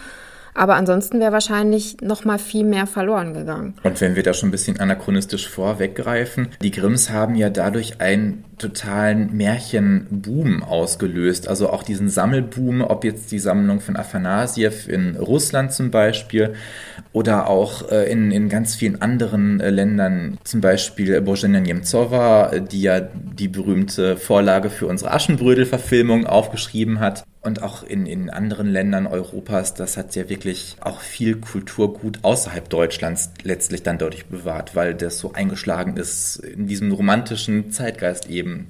Und im Endeffekt haben wir ja diesen ja, diesen Effekt, dass man sich von etwas inspirieren lässt, ja noch heute. Also wenn wir mal daran denken, als Herr der Ringe zum Beispiel verfilmt wurde, die Tolkien-Bücher haben geboomt, aber gleichzeitig diese ganze Fantasy-Schiene und ihr habt einfach Unmengen an Büchern, wo es nur um Elben und Trolle und Orks und sonst was ging und die auch ganz klar inspiriert aus dem Tolkien-Universum sind. Oder selbst so Erfolgsgeschichten wie die Tribute von Panem sind zum Beispiel von der Geschichte von Stephen King inspiriert. Und das haben wir ja immer, dass Literatur ja grundsätzlich nicht aus dem Nichts entsteht, sondern dass es immer Einflüsse sind. Selbst wenn etwas Neues geschaffen wird, es immer Leute gibt, die sich davon inspirieren lassen. Dass es da noch Trittbrettfahrer gibt, hier zum Beispiel Fifty Shades of Grey und dann, dass dann da so eine äh, erotische, sogenannte erotische Literatur dann äh, auch eine Zeit lang wieder en vogue war. Ja, ähm, ja das, das spiegelt sich ja heute noch wieder und meistens sind die Nachmacher ja auch nicht so gut wie das Original, wobei in dem genau. Fall kann man das Original vielleicht auch außen vor lassen. Aber das ist nur meine persönliche Meinung. so, dann wird's jetzt ernst. Wir haben ja immer und immer und immer wieder in unseren Folgen betont. Einmal mehr, wenn es um so diskutable Themen wie Frauen im Märchen oder Diversität im Märchen ging, dass man Märchen immer in ihrem zeitgeschichtlichen Kontext sehen muss. Wir haben das immer schon so ein bisschen angerissen, aber heute wird es jetzt mal ganz detailliert darum gehen, was das eigentlich bedeutet und was der zeitgeschichtliche Kontext von Märchen eigentlich sind. Elas Deutschstunde. ja, zeitgeschichtlicher Kontext. Letztendlich geht es dabei um nichts anderes, als sich zu fragen, aus welcher Zeit stammt das literarische Werk, was hier vor mir liegt eigentlich. Und das ist jetzt nicht nur auf Literatur beschränkt. Wir beschränken das heute in dieser Folge natürlich darauf, weil Märchen literarische Werke sind. Aber ihr könnt das auf jedes kulturelle Zeugnis übertragen. Ihr könnt es auf Musik übertragen, ihr könnt es auf Architektur oder auf Mode übertragen. Politische Reden, wenn ihr euch eine politische Rede von Hitler anguckt, müsst ihr das natürlich im zeitgeschichtlichen Kontext sehen. Film und Fernsehen ganz genauso. Ein Film aus den 50ern ist in einem ganz anderen Zeitraum entstanden als ein Film aus dem Jahr 2022. Propagandafilme auch mega interessant, nicht nur die aus dem Dritten Reich. Und damit verknüpft sind noch eine Reihe anderer Aspekte. Denn zeitgeschichtlicher Kontext bedeutet nicht nur, aus welcher Zeit stammt das eigentlich, sondern was waren denn die gesellschaftlichen, politischen und wirtschaftlichen Ereignisse dieser Zeit. Ja, warum ist das wichtig? Ganz klar, weil es das Denken der Menschen beeinflusst und sich damit auf ihr Weltbild auswirkt. Und genau dieses Weltbild ist es ja letztendlich, was in der Literatur verarbeitet wird. Und sich das vorzustellen, ist eigentlich ganz easy. Vielleicht habt ihr noch Großeltern gehabt, die im Zweiten, die den Zweiten Weltkrieg miterlebt haben oder Eltern, je nachdem, wie alt ihr seid. Und die werden euch natürlich zu gewissen Dingen eine ganz andere Meinung sagen, als wir die heute haben. Und daran sieht man eben schon, wie unterschiedliche Zeiten und Ereignisse uns prägen. Genau an der Stelle kommen die Literaturepochen ins Spiel. Eine Literaturepoche ist ein Zeitabschnitt in der Geschichte, der durch bestimmte Ereignisse oder eben auch bestimmte Ideologien oder Denkweisen geprägt ist. Dabei können Epochen sehr unterschiedlich lang sein. Wir haben Epochen, die sind nur zehn Jahre lang. Wir haben Epochen, die ziehen sich über 200 Jahre. Und mit Mittelalter oder Altertum haben wir sogenannte Großepochen, die noch einen viel längeren Zeitraum einnehmen. Und die Epochen müssen auch nicht auf allen kulturellen Ebenen gleich verlaufen. Also in der Musik setzt man die Grenzen zum Beispiel anders als in der Literatur. Genau. Deswegen heute beschränken wir uns auf Literaturepochen. Was auch ganz wichtig ist bei diesem Thema ist, dass ihr Literaturepochen nicht als etwas Statisches begreifen dürft. Literaturepochen sind niemals ganz klar voneinander zu trennen. Sie beeinflussen sich immer gegenseitig. Zum Teil verlaufen sie sogar parallel. Ich kann euch das anhand von Jahreszahlen einmal ganz kurz schon mal veranschaulichen. Nehmen wir mal die Romantik, die Weimarer Klassik und den Biedermeier. Das sind alles Epochen, die auch für Märchen nicht uninteressant sind. Die Weimarer Klassik ging von 1786 bis 1831, der Biedermeier von 1815 bis 1848 und die Romantik von 1795 bis 1835. Und da seht ihr. Hä, das ist ja gar nicht nacheinander. ja, Entschuldigung. Aber ihr seht daran, es gibt eben keinen harten Schnitt, sondern immer einen dynamischen Übergang. Wir haben mit Aufklärung, Sturm und Drang und Empfindsamkeit sogar Strömungen und Epochen, die komplett gleichzeitig verlaufen. Und das liegt vor allem daran, ja, dass Literaturepochen auch inhaltlich bestimmt sind. Und auch das ist eigentlich ganz logisch, wenn man sich das praktisch vorstellt. Gewisse Denkweisen kommen ja nicht aus dem, nicht aus dem Nichts. Das kennt ihr vielleicht selbst, wenn ihr euch zu irgendeinem Thema eine Meinung oder sowas bildet dann habt ihr vielleicht erst die und die Meinung, weil ihr das da und da gehört habt, dann habt ihr aber einen anderen Einfluss und dann differenziert ihr diese Meinung vielleicht. Und letztendlich ist das mit einem Weltbild auch nichts anderes. Und was auch wichtig ist und dabei eine Rolle spielt, ist, dass die Epocheneinteilung immer erst im Nachhinein stattfindet. Das heißt immer mit unserem historischen Blick darauf und auch unsere Zeit, wir sind ja momentan in dieser schwammigen Grütze, die man Postmoderne nennt, aber irgendwann wird vielleicht jemand hingehen, vielleicht werden wir das auch noch erleben, vielleicht auch nicht, und sagen, ja, irgendwie, keine Ahnung, mit der Corona-Pandemie ist ein neues Zeitalter angebrochen und das ist eben ich weiß nicht, die Epoche der großen Krisen und des nahen Weltuntergangs. Man Mach doch mal. Dieser Positivismus, Elena, immer wieder bezaubernd. Mach doch mal. Du könntest ja dann die Epochen jetzt einteilen. nein, nein, das können schon andere machen.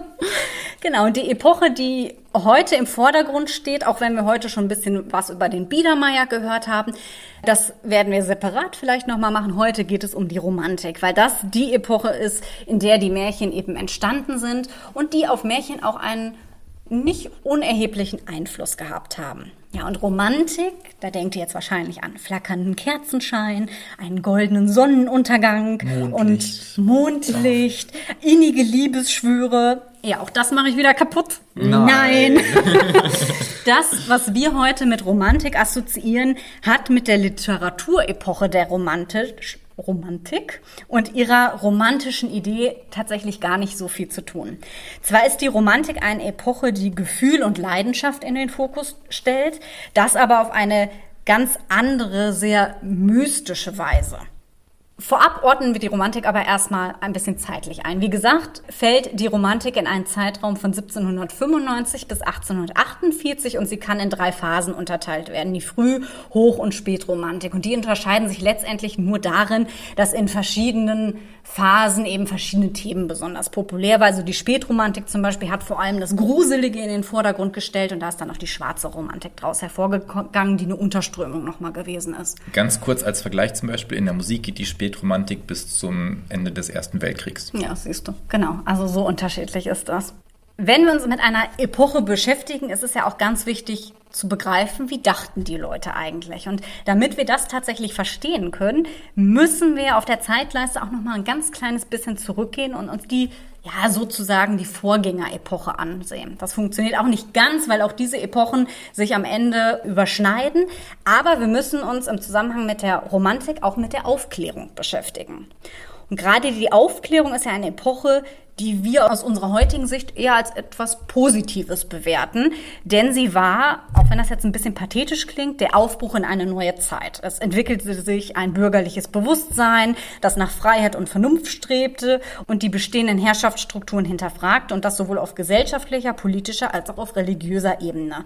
Und das Ganze, wie ihr wisst, gipfelte 1789 in der Französischen Revolution und ihre Forderung nach Freiheit, Gleichheit und Brüderlichkeit hat sich ja leider bis heute immer noch nicht so ganz erfüllt ist, aber irgendwie immer noch ein Ideal, nach dem wir streben. Die Romantik fand das tatsächlich gar nicht so cool. Denn sie begriff sich als Gegenbewegung zur Aufklärung und wollte eben nicht in einer von Vernunft und Wissenschaft geprägten und immer technisch werdenderen Welt leben, sondern sie wollte das Mystische und Geheimnisvolle bewahren. Also denen ging es gar nicht darum, alles zu erklären und immer nur sagen, ja, der, der Verstand ist unser höchstes Ideal, Nein, sie wollten das Schöne, das Geheimnisvolle haben. Und sie haben deswegen ihre Umwelt auch als sehr feindselig wahrgenommen und haben auch die schmutzigen und lauten Städte verabscheut und auch die ganzen politischen Turbulenzen dieser Zeit. Die Zeit der Romantik war von einigen sehr starken Veränderungen geprägt. Zum einen haben wir die Französische Revolution, die die ganze europäische Gesellschaftsstruktur verändert hat. Wir haben 1806 die Auflösung des Heiligen Römischen Reiches deutscher Nation, 1813 bis 1815 die Befreiungskriege, 1814 bis 1815 den Wiener Kongress und natürlich auch die Industrialisierung, die eine ganze Kette von massivsten Einschränkungen im Alltag der Menschen in Gang gesetzt hat, sodass man sagen kann, die Romantiker und Romantikerinnen lebten in einer sehr turbulenten Zeit mit vielen tiefgreifenden Veränderungen. Und daraus ergibt sich natürlich ein bestimmter Blick auf die Welt. Und diesen Blick haben sie versucht, mit bestimmten Themen und Merkmalen zum Ausdruck zu bringen. Und die typischen Themen und Merkmale der Romantik sind zum einen die Weltflucht. Also es gab eine sehr starke Ablehnung der Entwicklung der Zeit und eine komplette Flucht in Traum und Melancholie, in Traumwelten und melancholische Sphären. Es gab eine sehr starke Hinwendung zur Natur. Die Natur wurde als Gegenpol zur lebensfeindlichen Stadt wahrgenommen. Ja, sie wurde sogar regelrecht romantisiert, sprich idealisiert, als der Ort, an dem die Sehnsucht nach dem Schönen und Geheimnisvollen ihre Erfüllung finden kann. Wir haben eine sehr starke Betonung des Individuums. Es geht aber dabei eben nicht wie in der Aufklärung um diesen Verstand, sondern es ging um subjektive Gefühle, die weit über diesem Verstand stehen. Und wir haben, und das wirkt sich eben auch auf das Wirken der Grimms aus, die Verklärung des Mittelalters. Und damit bezogen sich die RomantikerInnen auf die Weimarer Klassik. Die Weimarer Klassik hat versucht, die enttäuschten Ideale der Aufklärung zu verarbeiten, indem sie die Helden der Antike gefeiert hat. RomantikerInnen fanden das auch wieder nicht so toll. Die haben gesagt, nein, wir haben doch mit dem Mittelalter eine ganz fantastische und heimische nationale Sagenwelt und auf die wollen wir uns berufen. Jetzt denkt ihr vielleicht, äh, Mittelalter, hä, eher schlechtes Image. Ja, es ist tatsächlich so, dass das Mittelalter auch damals eigentlich eher als dunkel, düster und rückständig wahrgenommen wurde, aber das hat die Romantik überhaupt nicht interessiert. Die haben die Missstände des Mittelalters komplett außer Acht gelassen und sich nur auf das konzentriert, was sie schön fanden und damit das Mittelalter Mittelalter eben auch verklärt und verherrlicht und letztlich romantisiert. Im Zuge dieser Rückbesinnung sind dann in der Romantik auch erstmals Sammlungen sogenannter Volkspoesie entstanden. Und genau das ist das, was die Kinder- und Hausmärchen der Brüder Grimm sind. Und in diesen Märchen finden wir auch einige Motive, die sehr typisch für die Romantik sind. Welches darin, glaube ich, eher nicht enthalten ist, ist das zentralste Motiv der Epoche, das auch ein Symbol für Sehnsucht und Liebe ist, und das ist die blaue Blume. Sie verbindet eigentlich all das, was der Romantik wichtig war. Natur, Mensch und Geist, sowie das Streben nach der Erkenntnis der Natur und des Selbst. Was wir vielleicht schon eher finden können, ist das Nachtmotiv. Die Nacht war als unheimlicher, geheimnisvoller Ort ein Schauplatz des Unheimlichen und Mythischen. Und damit verbunden sind auch typische Schauplätze wie Friedhöfe, Ruinen, dunkle Wälder, Moore, Höhlenlandschaften, Nebellandschaften und ja, wenn ihr das hört, wisst ihr jetzt wahrscheinlich auch, warum die Romantik meine Lieblingsepoche ist. ja, also dieser Genuss am Düsteren und am Gruseligen, am Morbiden und die Faszination für das Schaurige und Unheimliche, das fühle ich halt total. Kleiner Verweis auf den Herbst. Das wird alles noch aufgearbeitet bei uns. Das wird sehr romantisch. ja, aber bevor wir jetzt abschweifen, kommen wir zu dem Motiv, das euch eigentlich schon Märchen entgegenschreien müsste. Habt ihr eine Ahnung, welches das sein könnte? Wald. Ah, Wald ist nicht schlecht, fällt aber, glaube ich, eher so in dieses Landschaftsding. Ich habe keine Ahnung. Spieglein, Spieglein. Ach, der Wand. Spiegel. Ja, der Spiegel. Das Spiegelmotiv, bei dem jeder natürlich sofort an Schneewittchen denkt, ist typisch Romantik. Also der Spiegel steht zum einen für die Hinwendung zum Unheimlichen und Übernatürlichen, weil er eben auch die Schnittstelle zwischen Realität und Irrealem ist. Und auf der anderen Seite ist er natürlich komplett diese Ich-Bezogenheit, ne? die die Romantik ja in den Vordergrund stellte. Fallen euch dazu irgendwie noch andere Beispiele ein? Haben wir den Spiegel eigentlich auch noch in anderen Märchen? Ich hatte ihn ja bei 101 Nacht in der, bei dem. Beginn der Rahmenhandlung, wo Jenny so schön sagte, die eitle Fatzke. Aber das ist natürlich jetzt nicht sehr romantisch. ja, das stimmt. Aber ansonsten, War das nicht bei der, bei der, ähm, hier bei dem verwirrten Lachs, war das nicht ein Spiegelberg? Ja, der Spiegelberg. das da- stimmt, ja, bei der Wassernixe. Genau. Also, wann immer ihr in Grimmsche Märchen Spiegel lest, dann wisst ihr ja, das ist ganz klar die Romantik. Und diesen ganzen Input, den ihr jetzt bekommen habt, der lässt sich eigentlich sehr schön mit einem Zitat von Novalis zusammenfassen, weil er damit eigentlich genau das auf den Punkt bringt, was die Romantik mit all diesen Dingen wollte. Und zwar, die Welt muss romantisiert werden. So findet man den ursprünglichen Sinn wieder. Ja, und jetzt würde ich sagen, Hefte raus. Jetzt kommt die Überprüfung, ob ihr auch alle richtig zugehört habt. Oh, oh. Und zwar bearbeiten Sie folgende Aufgabenstellung. Erläutern Sie, inwieweit sich die Gedankenwelt der Romantik in den Volksmärchen der Brüder Grimm widerspiegelt und belegen Sie Ihre Aussagen mit Beispielen. Auch bezogen auf die Themen und Motive der Epoche. Alles klar? Krieg schon Puls, kannst du das nochmal kannst du das noch mal wiederholen? Und schwupps ist man in 20 und sitzt in der Abiturklausur. Moment, ich, ich guck mal eben unter den Tisch. Bin ich da? Na, ich greife euch mal ein bisschen vor. Also, ich frage euch natürlich nicht umsonst und ich habe euch das mit der Romantik natürlich nicht umsonst erzählt, weil es ist eben der zeitgeschichtliche Kontext der Märchen und die Romantik ist sehr, sehr deutlich in den Märchen erkennbar. Zum einen sind Märchen an sich ja nichts anderes als Flucht- und Fantasiewelten. In ihnen spiegelt sich das Verlangen nach einer märchenhaften, fantasievollen Traumwelt, die eben nur im Bewusstsein, also ganz subjektiv im Bewusstsein des Menschen existiert. Die dabei aber gar nicht so heile Welt und verkitscht ist, sondern auch ganz viele zu überwindende Schwierigkeiten in den Weg stellt und dann auch dieses Morbide ja ganz oft auch hat, zum Beispiel. Ne? Genau. Es gibt ja genug Märchen, in denen direkt am Anfang jemand stirbt, zum Beispiel, ob jetzt Aschenputtel oder wie auch immer. Ne? Ganz insgesamt kann man eben sagen, dass Märchen einfach ein Kontrast zu einer immer technisierteren, komplizierteren und rational geprägten Welt sind. Und da spielt ja auch diese Einfachheit von Märchen eigentlich nochmal eine Rolle. Ne? Die Welt wird immer komplizierter, aber unsere Geschichten und auch die Welt, in der diese Geschichten spielt, die ist einfach einfacher. Das heißt, letztendlich tun Märchen nichts anderes, als dass sie die Wirklichkeit romantisieren und versuchen, das Gute und Schöne zu bewahren.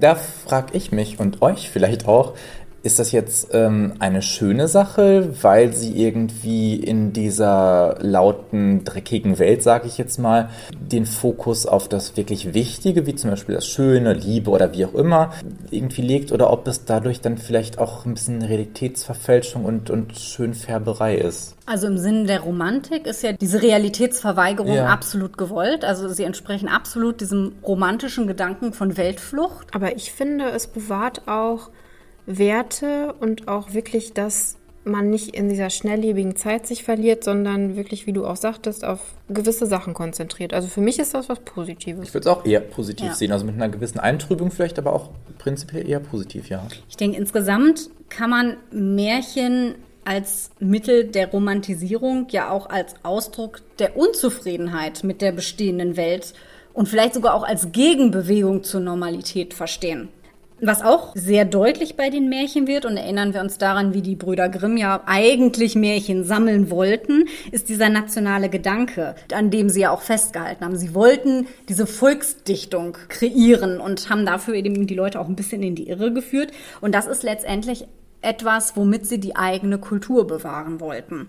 Dann haben wir natürlich auch die Neuschöpfung der Kunstmärchen, die auch in diese Zeit fallen. Und in der haben wir zum Beispiel auch den Fall, dass die Natur nicht mehr nur eine Kulisse ist wie im Volksmärchen, also haben wir eben nicht nur den Wald oder so, sondern sind ein eigenes Ausdruckselement. Wir kennen das ja auch von Wild oder Andersen, wie sehr Landschaften da auch ausgeschmückt wird, wie sehr sie beschrieben werden. Und damit werden ja auch gewisse Gefühle, eine bestimmte Atmosphäre transportiert, das ist quasi ja so eine Weiterentwicklung von Volksmärchen. Und nicht nur die Sachen, äh, die, die Welten unter Wasser zum Beispiel, weil man sie nicht kennt und sich nicht vorstellen kann, sondern auch der Wald oder das Schloss oder wie auch immer wird in jedem Detail wirklich detailliert das beschrieben. Das ist absolut romantisch, mhm. weil wir erinnern uns, Hinwendung zur Natur eben ein ganz, ganz wichtiges Thema in der Romantik war.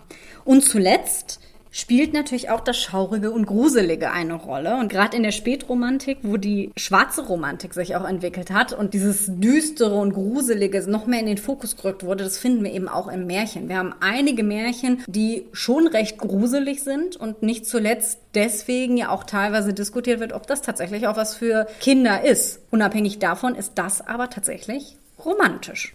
Nachdem wir jetzt eine ganze Menge Wissen und Input zusammengetragen haben, was können wir denn so abschließend vielleicht sagen, was jetzt eigentlich typisch für die Grimm-Märchen ist? Dieses Es war einmal. Ich glaube, das ist äh, vorher im Deutschen auch gar nicht so üblich äh, gewesen, dass Märchen so anfangen. Auch wenn jetzt gerade der Froschkönig eben nicht so beginnt. Aber es gab ja vor Grimm durchaus hier von Museus diese sogenannten deutschen Volksmärchen, die ja auch nicht unbedingt volkstümlich waren und sind. Und die sind ja vom Erzählstil auch noch ganz anders. Museus schwafelt ja so ein bisschen, sage ich immer ein bisschen böse. Ähm, und bei den Grimms, wir sind ja manchmal selbst überrascht, wenn wir die Hörspiele einlesen, wie kurz die Texte mhm, tatsächlich genau. sind. Also ich denke, man kann auf jeden Fall sagen, es ist eine gewisse Einfachheit drin. Und statt Charakteren haben wir Stereotype und es gibt keine Grautöne. Das haben wir ja auch schon recht häufig äh, besprochen, dass wir da nun mal keine detaillierten Charakterbeschreibungen finden.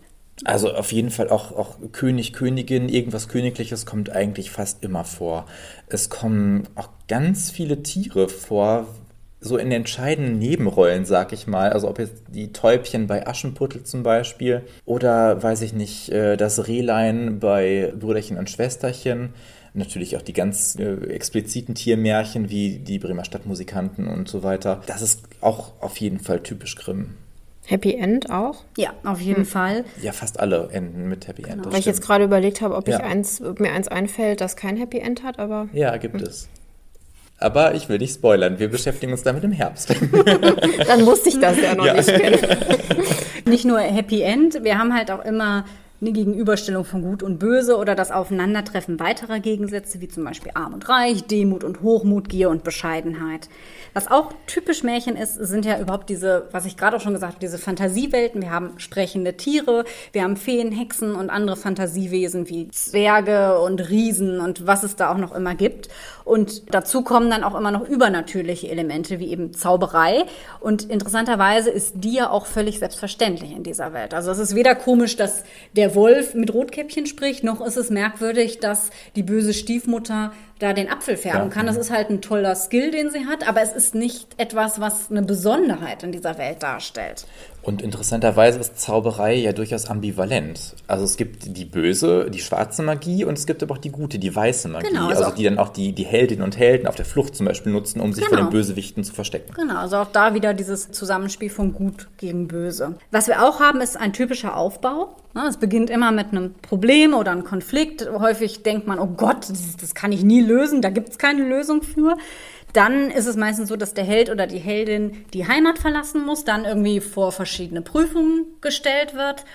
Wobei wir meistens einen Klimax haben, also eine dreifache Steigerung. Mhm. Erst ist das, dann kommt was Schwereres und am Ende kommt das Schwerste, was man lösen muss. Und Dieser dann, typische Reifungsprozess, den wir auch im Froschkönig zum Beispiel genau. haben. Genau. Ne? Und dann haben wir die Belohnung und den Sieg über das Böse.